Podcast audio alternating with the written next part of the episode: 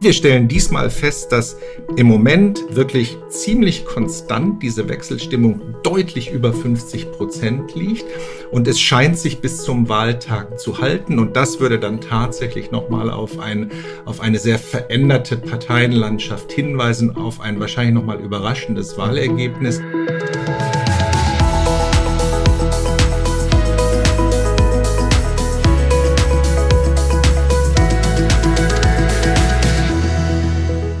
Die heute 30-Jährigen haben in ihrem Leben in Deutschland drei BundeskanzlerInnen erlebt. Helmut Kohl, Gerhard Schröder und Angela Merkel.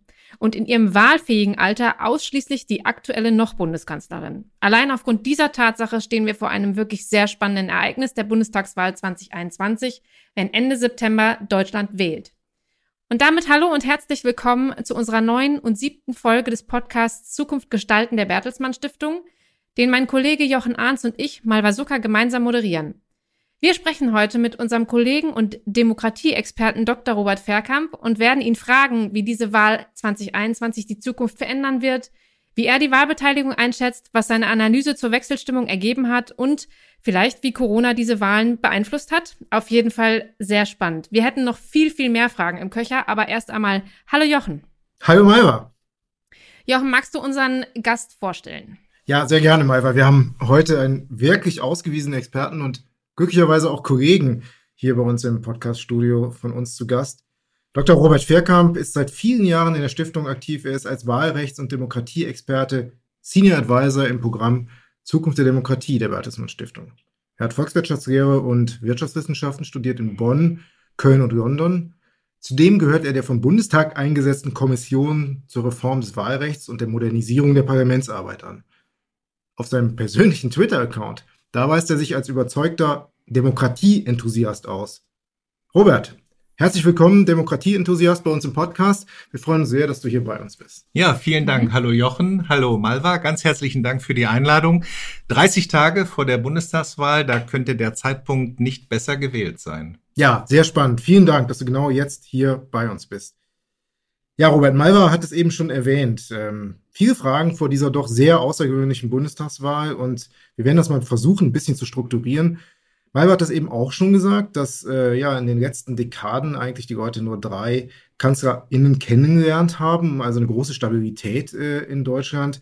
Und wir sind jetzt wieder mal an einer Wegmarke. Eine Kanzlerin tritt nach 16 Jahren ab. Und äh, ihr habt euch viele Gedanken gemacht und viele Analysen dazu erstellt im aktuellen Demokratiemonitor der Bertelsmann Stiftung. Aber vielleicht mal ganz einfach gefragt, was ist an dieser Wahl, jenseits der Frage, dass Angela Merkel abtritt, eigentlich so besonders für dich?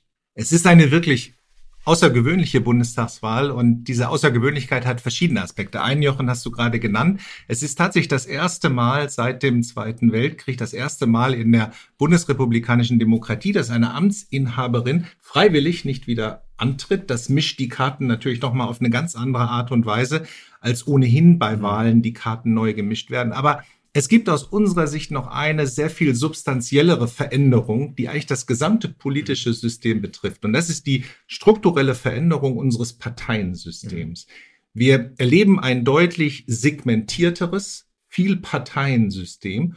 Und mit dieser Bundestagswahl werden sich die Spielregeln der Regierungsbildung, der Koalitionsfindung, fängt schon an mit den Sondierungsverhandlungen nach der Bundestagswahl, werden sich die Spielregeln vollständig ändern. Das erfordert auch von den Akteuren und von den Parteien wirklich ein Umlernen, ein multipolares Vielparteiensystem funktioniert ganz anders und, und, und erfordert ganz andere Einstellungen und Handlungsweisen auch von den Akteuren, als das früher in diesem Lagersystem eines doch polarisierten zwei oder drei oder vier Parteiensystem der Fall gewesen ist. Und das ist für uns eigentlich die eigentlich substanzielle Veränderung, die diese Bundestagswahl ausmacht. Das heißt ja auch, dass früher konnte ich eigentlich, wenn ich einer Partei eine Stimme gab, halbwegs ausrechnen, welche Regierung ich mit dieser Stimme, mit dieser Partei wähle, weil ich Koalitionen ausrechenbar hatte. Das ist heute nicht mehr der Fall. Das ist das Spannende, glaube ich, tatsächlich daran. Die Frage aber ist, und ihr habt das eben bei euch analysiert, habt das schon festgestellt, dass die Wechselstimmung innerhalb der Bevölkerung, wir reden jetzt nicht von einer bestimmten politischen Richtung in diese oder jene, sondern die Wechselstimmung insgesamt, die ist sehr hoch ausgeprägt. Wie habt ihr das festgestellt? Wie habt ihr das analysiert, dass ja, die deutschen Wählerinnen und Wähler ein hohes Potenzial an Wechselstimmung haben bei dieser Wahl. Die Demoskopen erheben vor jeder Bundestagswahl seit vielen, vielen Jahren diese sogenannte Wechselstimmung. Und es gibt so eine Daumenregel, die lautet, wenn vor der Bundestagswahl, ein halbes Jahr vor der Bundestagswahl, diese Wechselstimmung dauerhaft deutlich über 50 Prozent liegt, wenn also 50 Prozent, deutlich über 50 Prozent der Menschen sagen, wir wünschen uns nicht nur eine neue Regierung, die es ja nach jeder Wahl in irgendeiner Form gibt, sondern wir wünschen uns auch damit verbunden einen echten Politikwechsel. Mhm dann ist das ein starker Hinweis auf Wechselstimmung. Wir hatten 1998 mhm. so eine Wechselstimmung. Als dann Gerhard Schröder Kanzler wurde? Genau, als es dann auch tatsächlich einen politischen Wechsel gegeben hat. Wir hatten 2005 so eine abgebrochene halbe Wechselstimmung und es ist auch 2005 tatsächlich dann mit der großen Koalition nur zu einer zu einem halben politischen Wechsel gekommen, wenn man so will. Und wir stellen diesmal fest, dass im Moment wirklich ziemlich konstant diese Wechselstimmung deutlich über 50 Prozent liegt. Und es scheint sich bis zum Wahltag zu halten. Und das würde dann tatsächlich nochmal auf, ein, auf eine sehr veränderte Parteienlandschaft hinweisen, auf ein wahrscheinlich nochmal überraschendes Wahlergebnis. Äh, und eben auch auf die Erwartung der Wählerinnen und Wähler, dass es dann nach der Bundestagswahl nicht nur einen Regierungswechsel, nicht nur eine neue Kanzlerin oder einen neuen Kanzler gibt, sondern eben auch in vielen Bereichen einen mhm. echten Politikwechsel. Hat denn so eine Wechselstimmung auch ähm, Einfluss auf die Wahlbeteiligung? Also ist eine Wahlbeteiligung höher, je höher die Wechselstimmung ist? Ja, also das kann natürlich sehr mobilisierend wirken auf gerade die Wählermilieus und die sich diesen Wechsel wünschen. Und das ist auch das, was wir im Moment beobachten. Wir hatten vor drei, vier Wochen noch eine leicht, einen leicht unterdurchschnittlichen Mobilisierungsstand in der Wählerschaft. Aber wir sehen so am aktuellen Rand, dass da jetzt Bewegung reinkommt. Der Wahlkampf hat begonnen, ist ein bisschen schärfer geworden. Es gibt interessante Entwicklungen in den Umfragen. Die Menschen kommen aus dem Urlaub zurück fangen an, sich jetzt für den Wahlkampf stärker zu interessieren. Und wir sehen, dass der Grad der Mobilisierung steigt.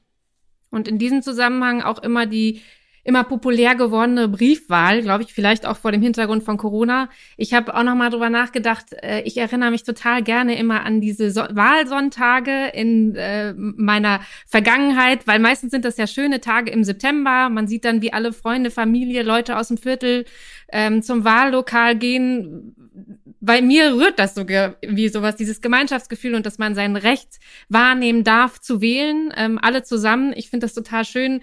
Deswegen, ja, Briefwahl ist da was anderes, aber die wird jetzt immer populärer, richtig?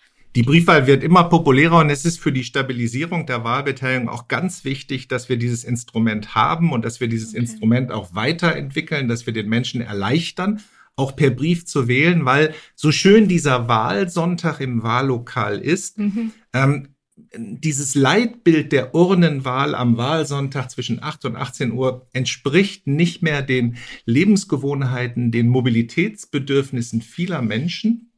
Und wir haben das in den letzten Jahren gesehen. Die Briefwahlquote ist kontinuierlich angestiegen. Schon bei der letzten Bundestagswahl haben fast 30 Prozent aller Wählerinnen und Wähler per Brief abgestimmt. Der Bundeswahlleiter rechnet damit, dass das bei dieser Bundestagswahl über 50 Prozent aller Wahlberechtigten tun könnten. Und die Briefwahl ist genauso sicher wie die Urnenwahl. Und die Stimme, die Briefwahlstimme zählt genauso wie die Urnenwahlstimme. Und deshalb sollte man diese beiden Dinge nicht gegeneinander ausspielen. Derjenige, der ins Wahllokal gehen soll, der soll das tun. Ähm, ich als Wahlanalytiker bin ehrlich gesagt ganz froh, dass ich vorher Briefwahl machen kann, weil ich am Wahltag mit Analysen beschäftigt sein werde und mit der Auswertung von Zahlen und wahrscheinlich gar keine Zeit habe, ins Wahllokal zu gehen. Ähm, mit Blick auf den Wahlkampf ist, heißt, heißt das natürlich, dass die Wahl bereits begonnen hat. Mhm. Die Wahlbenachrichtigungen ja, sind Absolut. verschickt. Ja. Die ersten Briefwahlunterlagen liegen auf den auf den äh, Küchentischen mhm. der Menschen zu Hause und äh, die ersten Menschen haben ihre Stimme schon mhm. abgegeben, haben sich also schon festgelegt. Meine 18-jährige Tochter ist dieses Jahr Erstwägerin und ist gleichzeitig auch zum ersten Mal ähm, Wahlhelferin in einem Wahllokal. Und die hat sich natürlich auch gefragt, wie viele Leute kommen denn eigentlich jetzt in Corona-Zeiten in das Wahllokal und wie viele Leute werden die Möglichkeit der Briefwahl nutzen? Wird das für sie äh, mal eine Veranstaltung, wo viele Leute da sein werden oder nicht? Du hast gerade beantwortet, 50 Prozent wahrscheinlich Briefwahl. Ich habe aber noch eine andere Frage an dieses Thema. Wenn man zu Hause sitzt und die Briefwahl macht oder man in ein Wahllokal geht und dort vor Ort unter dem Eindruck aktueller Entwicklung vielleicht noch vom Morgen äh, steht, wählt man anders? Habt ihr darüber Erkenntnisse? Das ist, also da ist die Forschung noch tatsächlich am Anfang. Ähm, ich glaube ja, dass man vielleicht etwas anders wählt. Ich meine, zu Hause hat man vielleicht noch mal ein bisschen mehr Ruhe als im Wahllokal, die Wahlentscheidung zu treffen. Ein Argument, das man häufig hört, ist, dass ein Problem bei der Briefwahl sei, dass nicht alle Menschen zum gleichen Zeitpunkt ihre Stimme mhm. abgeben. Mhm. Ich glaube aber, dass das eher ein Argument für die Briefwahl mhm. ist, weil in dem doch sehr aufgeregten, digitalisierten Meinungsklima glaube ich nicht, dass es die Qualität einer Wahlentscheidung unbedingt erhöht, wenn alle sozusagen auf einen Moment starren, ja. Und ich glaube, dass sozusagen das Strecken der Wahlentscheidung über zwei, drei, vier, fünf Wochen eher vielleicht sogar ein Vorteil ist, den die Qualität einer Wahlentscheidung eher vielleicht sogar erhöhen kann. Das Sample wäre besser, wie ähm, eine Statistik. Genau, ja, genau. Ne? Ähm, als wenn wir alle sozusagen auf diesen einen Moment, an diesem einen Wahltag ähm, ähm, eben unsere Stimme abgeben. Ja, es egalisiert so ein bisschen vielleicht so Tageseffekte, ne? Wenn noch mal irgendwas passiert oder so, ja, das könnte sein. Das Ganz genau. Spannend. In dem Zusammenhang vielleicht noch eine kurze Nachfrage, Malva, Robert, wenn ihr glaubt, ähm, die der Wahlkampf ist ja doch kein Wahlkampf gewesen, wie man ihn in äh, vorherigen Zeiten erlebt hat, durch Corona eben. Hat das auch eine Auswirkung darauf gehabt? Ich habe zwar den Eindruck, dass die Plakatschlacht äh, so groß ist wie immer, mhm. was auch interessant ist im digitalen Zeitalter, dass wir doch noch sehr auf Pappe setzen als Wahlkampfmittel. Aber die Frage, dass der Wahlkampf nicht so lange und nicht so intensiv war, hat das auf die Wahlentscheidung eine Auswirkung möglicherweise? Das wissen wir natürlich noch nicht. Das wird auch spannend sein, das dann im Nachhinein auszuwerten. Mein Eindruck ist, dass die Parteien und die Politiker und auch die Menschen sich in den letzten anderthalb Jahren sehr gut eingestellt haben auf mhm. digitale Formate. Und ich finde es ganz erstaunlich, mit welchen, mit welcher Vielzahl an neuen Formaten die Parteien eben auch Angebote an die Wählerinnen und Wähler machen. Digital, hybrid, aber Ne, die Infektionslage erlaubt es uns ja im Moment auch wieder analog äh, Präsenzveranstaltungen abzuhalten. Also ich finde, es ist ein ganz buntes Gemisch entstanden und ich habe nicht den Eindruck, dass durch die Pandemie der Wahlkampf wirklich substanziell weniger intensiv ist, als das in früheren Jahren der Fall gewesen ist. Danke. Malva und ich haben uns äh, im Vorgespräch auch äh, länger darüber unterhalten, dass wir diese ganzen Themen der Wechselstimmung, Wahlbeteiligung und über Briefwahl, dass wir darüber reden werden. Dass uns aber auch sehr interessiert deine Arbeit in der Kommission, in der Kommission zur Reform des Wahlrechts und der Modernisierung der Parlamentsarbeit. Ähm, erstens kannst du es vielleicht ein bisschen von deiner Arbeit in dieser Kommission schildern und zweitens, äh, also nicht, dass wir jetzt ein Bewerbungsverfahren aufmachen wollen, aber wie kommt man da rein? Und wie kommt, man, wie kommt man auch als Bertelsmann Stiftungsforscher dort rein? Also in die Kommission wird man berufen. Die, mhm. die Parteien hatten alle das Recht, Sachverständige mhm. zu benennen. Und ich bin benannt worden. Ich vermute, weil ich eben auch in den äh, Sitzungen des Innenausschusses, in den Wahlrechtsanhörungen schon aufgetreten bin. Ich dafür Studien, Auswertungen, Modellrechnungen gemacht habe.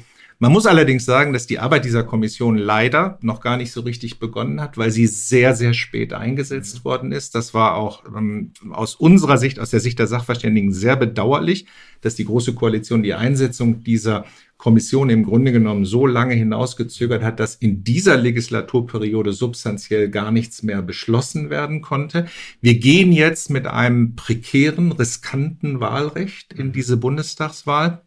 Ähm, es ist nicht klar, ähm, wie groß der Bundestag tatsächlich wird. Es ist noch nicht mal klar, ob er wirklich in einer arbeits- und politikfähigen Größe ähm, aus dieser Wahl herauskommt. Und das sind Risiken, wo wir als Sachverständige in den Ausschussanhörungen eigentlich gesagt haben, geht dieses Risiko bitte nicht ein. Ähm, es lagen Vorschläge auf dem Tisch. Es gab leider keine politische mhm. Mehrheit dafür. Die amtierende Große Koalition hat sich auf einen Minimalkompromiss geeinigt. Und es kann gut gehen, aber ich sage immer, wir müssen eigentlich am Wahlabend zwei Daumen drücken. Den einen für die Partei unserer Wahl und den anderen dafür, dass aus dieser Wahl ein, ähm, eine erträgliche, praktikable Bundestagsgröße herauskommt und dass wir dann in Ruhe in dieser Kommission im Laufe der nächsten Legislaturperiode das Wahlrecht so reformieren können, dass es für jedes Wahlergebnis eine vernünftige Größe des Deutschen Bundestages gibt und dass die auch garantiert ist. Aus unserer Sicht ist das eine Minimalbedingung, die das Wahlrecht eigentlich erfüllen sollte. Unser derzeitiges Wahlrecht erfüllt diese Minimalbedingung nicht. Ich glaube, das musst du noch mal ganz kurz erklären. Das ist ja auch der Mandaterechner, den ihr erarbeitet habt, glaube ich. Damit genau. hängt das zusammen, ne?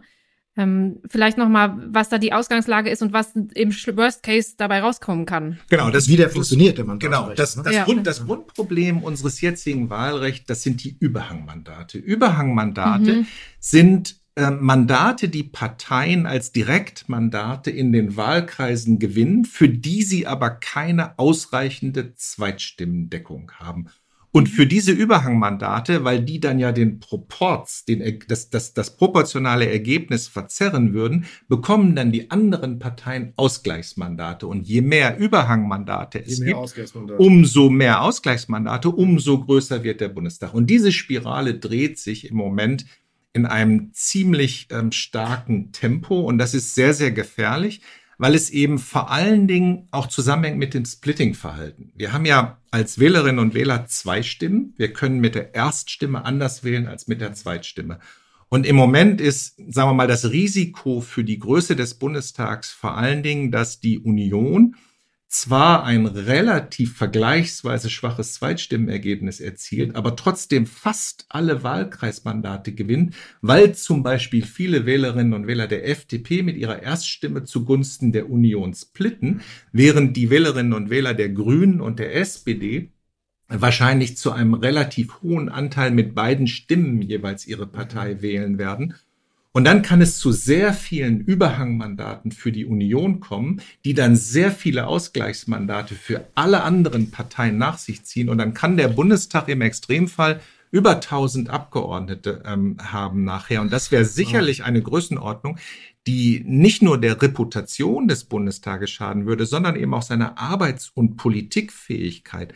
Aber nochmal, es ist sehr schwer prognostizierbar und der Vorwurf, den wir Sachverständigen an das Wahlrecht machen, ist, dass das Wahlrecht in dieser Frage Wabonk spielt und mhm. es darauf ankommen lässt, äh, und eben bestimmte zufällige, nicht beabsichtigte Konstellationen innerhalb des Wahlergebnisses zu solchen unerträglichen Aufblähungen des Bundestages führen können. Also um das richtig zu verstehen, es gibt keine Obergrenze. Es gibt theoretisch überhaupt keine mhm, Obergrenze. Ja. Mhm. Und je nachdem, wie stark sich das segmentiert und wie sich die Erst- und Zweitstimmen auf die Parteien verteilen, können sie da plötzlich einen enormen Hebel mhm. entfalten.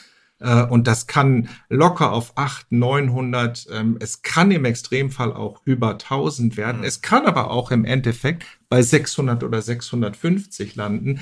Es ist sehr unprognostizierbar. Und ich finde eigentlich, dass es eine Minimalbedingung für ein Wahlrecht ist, dass ein Wahlrecht garantiert, dass unabhängig vom Wahlergebnis eine vernünftige Parlamentsgröße herauskommt. Das ist im Moment nicht der Fall. Hm. Okay.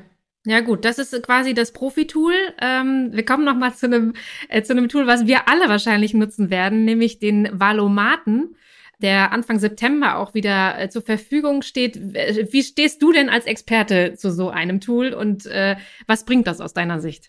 Ich finde das, ich finde das ein sehr, sehr hilfreiches Tool, ähm, gerade auch mhm. für Erstwählerinnen und Erstwähler, die sozusagen das erste Mal anfangen, sich auch mit Parteiprogrammen zu beschäftigen.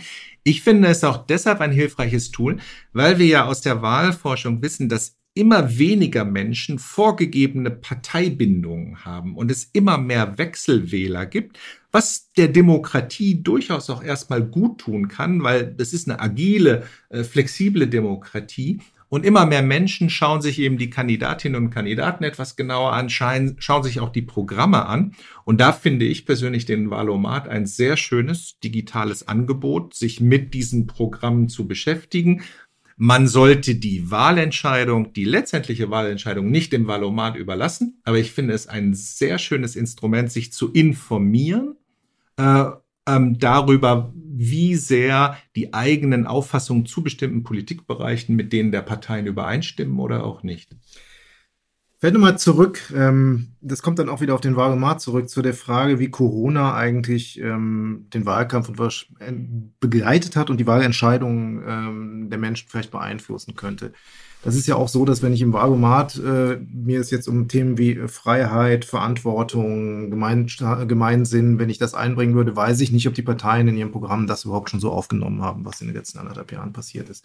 Das heißt, wir reden auch von sehr aktuellen politischen, einer sehr aktuellen politischen Auseinandersetzung, die in eine langfristige Politikbetrachtung reinkommt. Hat denn die, hat denn Corona insgesamt unsere, ja, wie soll ich sagen, unsere unseren Blick auf unsere Demokratie verändert?